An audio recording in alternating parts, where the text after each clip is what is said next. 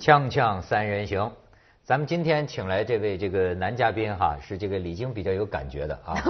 我对对，都是你们人大的嘛。是是是有感觉，哎最帅的学者是吧？对对，你来给我们介绍一下。不是，这是我们那个最帅的学者杨老师嘛。而且其实我知道杨老师很久了，嗯因为我比较喜欢这个研究家世这些东西，因为我知道杨老师身上有两支血脉都是非常有名的，赫赫有名的。这你就看出这杨老师自己介绍了。历史学者里最帅的。哎呦，这个这个是这个，当时媒体就是等于太八卦，给我给我说成了这个最帅的。那有很有也有一些人说，哎，他帅，那我上得了。不是，是我们不八，我们不八卦，就是对之所以你这么帅呢，嗯我们感觉到是这个遗传好，还是不八卦对对对他是遗传的优势。其实遗传有时候，后来我有一句话就是说是遗传虽然是所所谓所谓的龙种啊，打引号的呀，但但龙种也可能是跳蚤。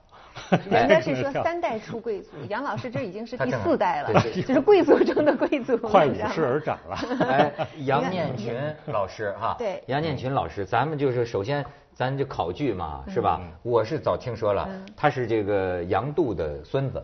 呃，曾孙曾曾孙孩子我不是说第四代嘛。杨度杨度，你看杨度当年拥立袁世凯这个做皇上的，对哎，而且我还记得是湖南人后来加入共产党了是吧？后来又加入因为这个当时我记得杨度好像有过一句诗，说什么若要中国什么国真亡啊，什么除非湖南湖南人尽死嗯，就是说那意思，湖南人很很很很厉害，烈对对就是很很很烈性，是吧嗯？曾国藩呢，最后就当然湘西剿匪记剿的也是湖南土匪。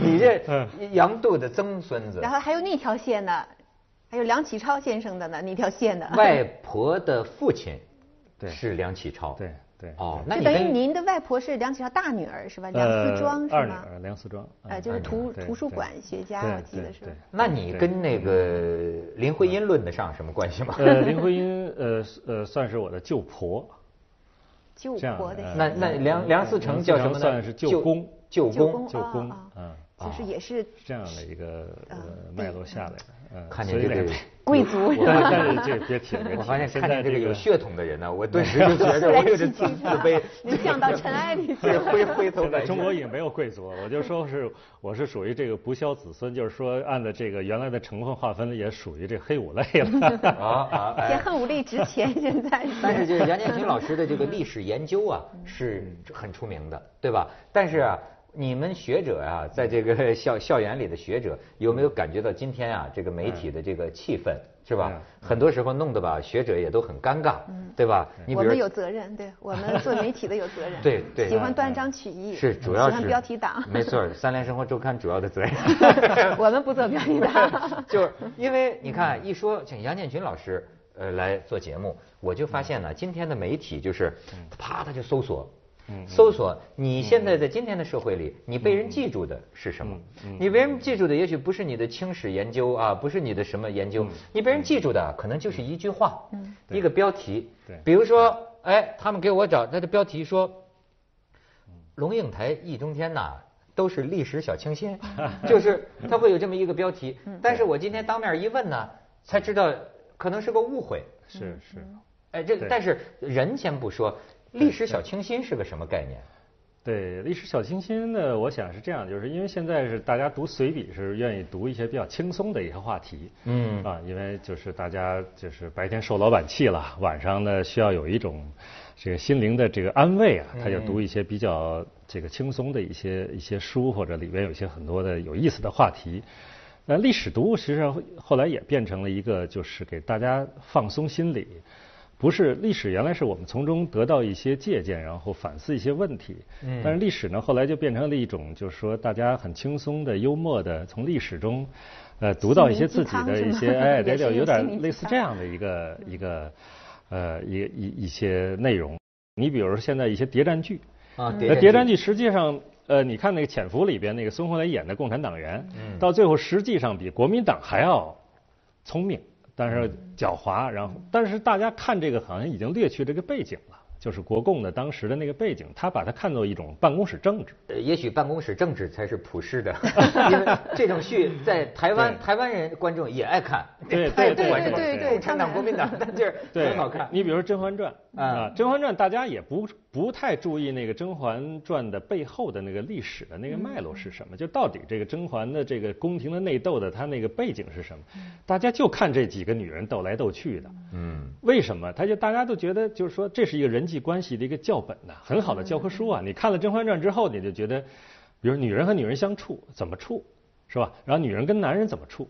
它大致从这里边可能会。找到一些规则，找到一些普世价值，一个规则。我想杨老师的意思就是说，你你把它仅仅当成一个娱乐产品，这是没问题的。就是生怕你把它当成真的历史，然后以后把它当成你你自己就对历史的真实的了解，那个危害可能就大了。对对，呃，但是我我我跟一些历史历历史学者的一个区别就是，历史学家义愤填膺，他觉得传达一个错误的历史信息。但是呢，我觉得有些错误可能是应该是加以批评的。但是还有一些剧，比如说，呃，康夫康熙微服私访记。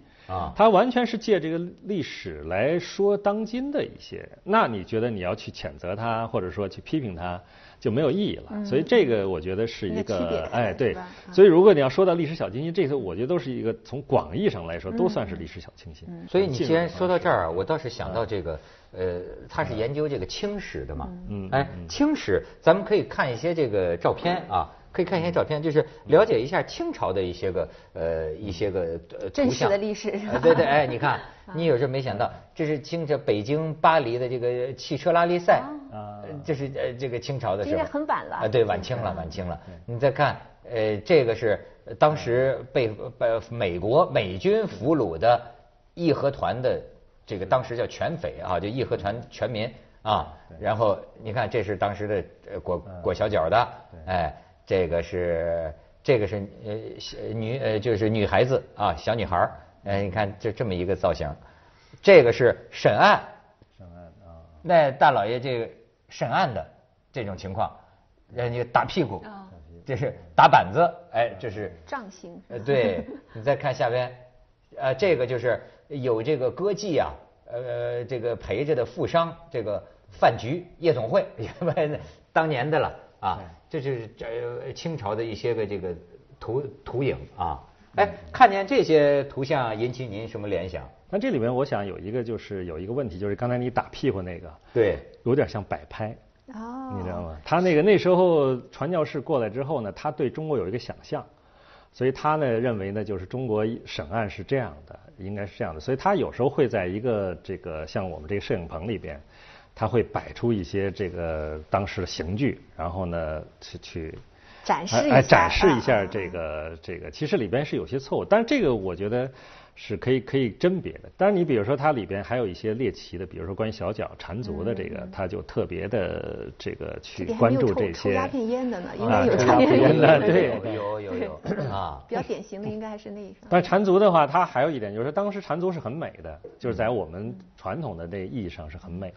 但是呢，他那个我记得那时候传教士他拍了一部，就是说用那 X 光，一下子把那个缠足的那骨头扭曲了，弯曲了，他给，然后他做成那个宣传的这个传单，到处散发，然后在报纸上登也那个，然后慢慢的你就是觉得，哎呀，这东西怎么会这么伤害人性？对呀，它是这样的一个，但是一般缠足你看它是不能打开的，打开的话实际上是还是比较丑陋，但但是它呢有时候它晚上比如说它。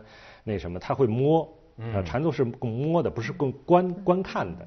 这也涉及到一个近代的一个对一个文化的一种视觉的一个变化。他就给你照成 X 光之后，他不仅不仅把这个外面的扭曲给你照了，然后里边那个骨髓的那个弯曲的给你照。然后再加上宣传，是吧？一加上宣传，然后这个整个缠足那种丑陋的那种状态就出来了。然后又把审美又给改变了，就不觉得那个美了。对，他就说 X 光一照，那个骨头因为长期弄完了，它就变形了。对。然后你就看它那个 X 光下面那个脚，简直是就是一个爪子。对对对，特别恐怖。然后你再回头再去看那个脚，你就觉得。然后那边天足那个，但是你看那时候天足的实际上是被歧视，丑的嘛，丑的。然后，但是呢，所以我后来我曾经写过一篇文章，我就说。其实最惨的是那个，就是由放逐到添足的过程中，很多人欲放未放的那批人，可能有上百万的妇女，在这个过程中其实也受到了很大的歧视。就是说你不伦不类，你小脚没保留，然后天足又没放成，然后到最后变成脚是怎么一种状态呢？它就是变成一种，就是那就更扭曲了。就是说它既不够小，又不够大，两头捞不着。两头两头。都最后是这样的一个。那他为什么后来要放？是因为整个放是因为社会整个天族会嘛，呃呃呃，要要要求这个就是新的这样的一个对这个审美。嗯。他这审美新的审美标准一制定之后呢，就是强行放纵。嗯。然后很多的地方就是开始这个官就下去，甚至是要罚钱的，你要不放罚钱，所以很多老百姓就被迫要放。放之后呢，就导致很大痛苦，因为你放不了了，已经那个缠的已经非常的小，已经已经变形了，变形了，所以就往往就是说一个阶层，就是说可能你放的在过程之中，呃，就是缠的过程之中没有缠的最小的时候，你给它放，但放的时候也很痛苦，所以这批人也是在近代过程中牺牲了一大批的这个这个女性啊，这是所以这个近代纠重点，咱们去下广告，锵锵三人行广告之后见。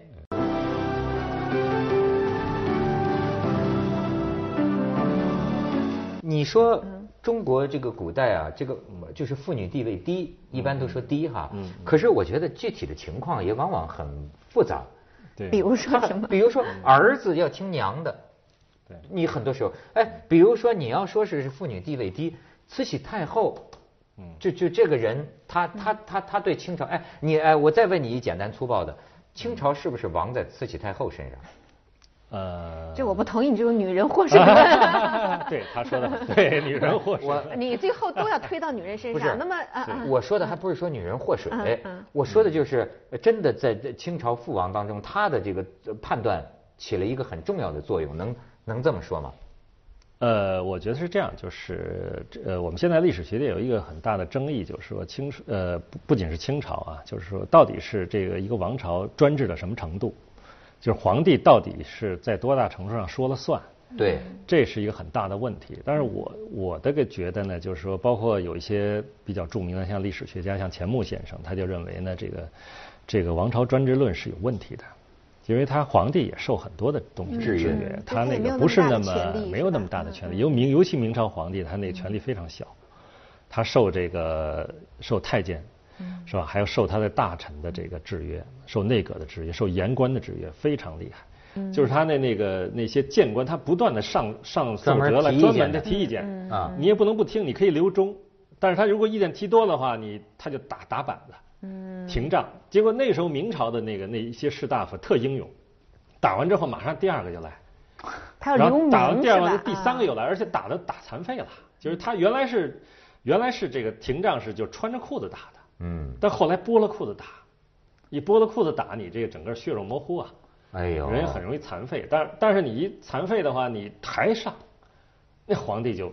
你不能老把大臣全给打 打绝了，对对对。所以这个皇帝也不容易当啊。皇帝不容易当，就是他得权衡各种各派的利益和权衡各种各样的不同的那个。嗯。所以为什么我就说这个这个慈禧这个，嗯，不能说是慈禧这个亡国亡国论，这个可能他慈禧其实也有一些受制于各种各样的一些一些各种势力，各种各样的，比如西方来了之后呢，他有些东西他也不是慈禧一个人能能真正能解决问题的，比较复杂，就是不是一个。简单的一个，包括我们就像我们以前学历史那个，像康有为啊，都完全是一个很正面的一个形象啊。为了这个是改革派，现在你看现在很多文章也在说康有为的很多，咱们就说不好的那一面吧。说他这个杨老师肯定特别好，这个是杨老师这个话题。讲 讲讲讲，不是说矫诏嘛？是那个是那个叫什么什么衣衣带诏是吧？伪造衣带诏，就是我我我皇帝委托我可以可以起兵是什么的？后来说都是。假的，包括那公车上书是吧？是是公车上书也这这个杨老师更有发言权，我只是想起来那么一点点。哎，这，杨老师跟我们讲讲。对呀对呀。现在很多文章来说这些事情。呃，是，当然这个我觉得是这样，就是说当时呃，你比如说他伪造一些这个文件啊 圣旨，然后就说要救谁，就是我觉得这个不是最重要的，是在于你当时每个人都其实搞政治有他的策略的考虑，啊，搞政治的也有他的这个比较阴险的一面，也都不是很正面的哈。呃，我倒是觉得这不是他的主要问题，嗯，呃，不是他的主要问题，主要是这个当时康有为，包括梁启超，梁启超后来把自己抬得很高，就是梁任公他当时的这个在戊戊戌变法中的作用，后来他戊戌政变记的话自己也抬得很高。我觉得这倒不是一个最重要的，最重要的就是你得看他们当时的那个贡献，嗯，导致了这个这个后来的晚清的新政，嗯，你把六君子杀了之后，你看吧，过两年。全按六君子的这个方案在走，啊。就是清朝就开启了他的新政，而且废除了科举。当然，我对科举废除我一直是抱有非常大的不满，就是你科举废除了，中国可能就很多的制度的保障就没有了。但是就是说，你看他当时政治人物的那种有点投机的那个味道，但是你看他造成的结果，导致了这，所以我一直觉得革命有时候，我有一篇文章写的就是大清亡了有点冤嘛，哦。就是他完全按照这个戊戌变法的那个那些人的这个这个指令走了，嗯。就你把令举杀了之后，过几年我就全改了，就是说你要，当然没有到立国会啊什么立议议院的这个这个程度，但是我已经时间表定出来了。就是我怎么改革，再怎么选举，怎么这个都有一个立国会、立内阁什么的，都有一个时间表。但这时间表呢，就是说后来革命党着急，嗯嗯。他就说你怎么他是六的九年立宪，让那革命党太长了，太长了。那最后就说要缩短，缩短，然后最后缩短成一个就是有一个内阁，内阁里边他的成员满人多是，我觉得是应该的，因为你满人的天下嘛，你满人多点无所谓。还有我还有一个观点就是你让他皇族多点人，你过两年你再改选嘛。你最后你可能汉人就多了，我觉得这不是主要的，然后这个就变成一个革命理由，最后一下子把清朝打掉，打掉之后皇帝没了，皇帝没了之后就我觉得就天天下大乱，是吧？啊 天下大乱就变成皇帝是个符号，他这个符号呢不是一个就是说你坐在那个位子上是一个肉身，它是代表了一个就是说等于是一个多民族的一个共同体的一个符号。你比如乾隆他那个身上他就是他既是满人的君主，他又是汉人的皇帝，对对对。他还是大喇嘛。对他还是大汉满蒙对，回他藏集中在一个人身上，所以他乾隆本身他不是一个仅仅是个皇帝，他代表一个多民族的这么一个东西。你把他打掉之后，当时就有点乱了，蒙古都要独立，说我们可以啦，你建立民国了，我们蒙古是不是可以独立啊？可以，我们自己建立国家。然后那个孙中山也说了，当时反满嘛，他就说我们干脆就是反清复明，我们要的领土就是明代那点领土，明明代领土只有差不多清道的一半儿。所以那个东北那个就东北，你这个西北什么全都不要了。对对那时候这个当时你就不，你这个东西你可是就变成卖国贼了。是当时革命党所以现在也很多人所以他当时他拿了政权之后，他建立民国之后，他马上他要调整，他就调整他还是个多民族公民。但是实际上，我后来我就说，你何必他革命口号还是要你排满是吧？何必当初你要留个皇帝，然后你这个符号全给你拢着，你在底下想干什么干什么。哎你可以讲立搞立宪、搞民主、搞那什么。你皇帝一打倒之后，你整个这个过程就就变得很混乱。是这么一个因素在。当然，我这个我这有点重来遗老遗少的那个 是是 一个，但是我说我不是遗老遗少，因为不是因为我祖先是是立宪派，因为他们俩是都是对当对对有皇帝嘛。对，我还想说，我就是他这个曾祖父可能就是因为这个理由拥立袁世凯，说咱们得有这么一符号，是吧？袁世凯为什么拥立袁世凯？这袁世凯实际上接了清帝逊位的这个有个诏书，是袁世凯策划的，所以他接了这个逊帝清帝的正统，他是袁世凯，他是有一定的道理的哈是是可以去谈的。所以革命党当时要打，最后人家说袁世凯说我这个我可以不打呀、啊。我想办法让清帝退位，但是我得要当大总统。就是我接这个这个清朝这个皇帝这个位置下来，嗯合法性就啊，就弄下来。所以现在有一个说法，就是说你实际上是袁世凯的那个清帝逊位那个诏书，造成一个大妥协，就是你革命不是流血，你像法国革命非得把人家国王砍头了，然后呢，那个美国革命是打了。打的这个也血流成河，然后中国打了一开始武昌起义，到最后有有一个妥协，但是这还是有争议的。人家说你否定革命，嗯，呃，你好像这都是靠清帝逊位诏书一下子就，但但是我觉得我的看法就是，没有革命你没有清帝逊位，革命的重要性肯定是有的，但是那个清帝逊位的这个合法性的这个角度，或者正统性的这个传承的角度，袁世凯是有一定的道理的。而且哎，他当时声望上来很高哈，的，对他可能会有嗯一定的，就是他有一定的资格。对。但是他后来他要想当皇帝那是不行，他扭不回去了。啊，哎，这事儿有意思，咱们嗯先去一下广告，锵锵三人行，广告之后见。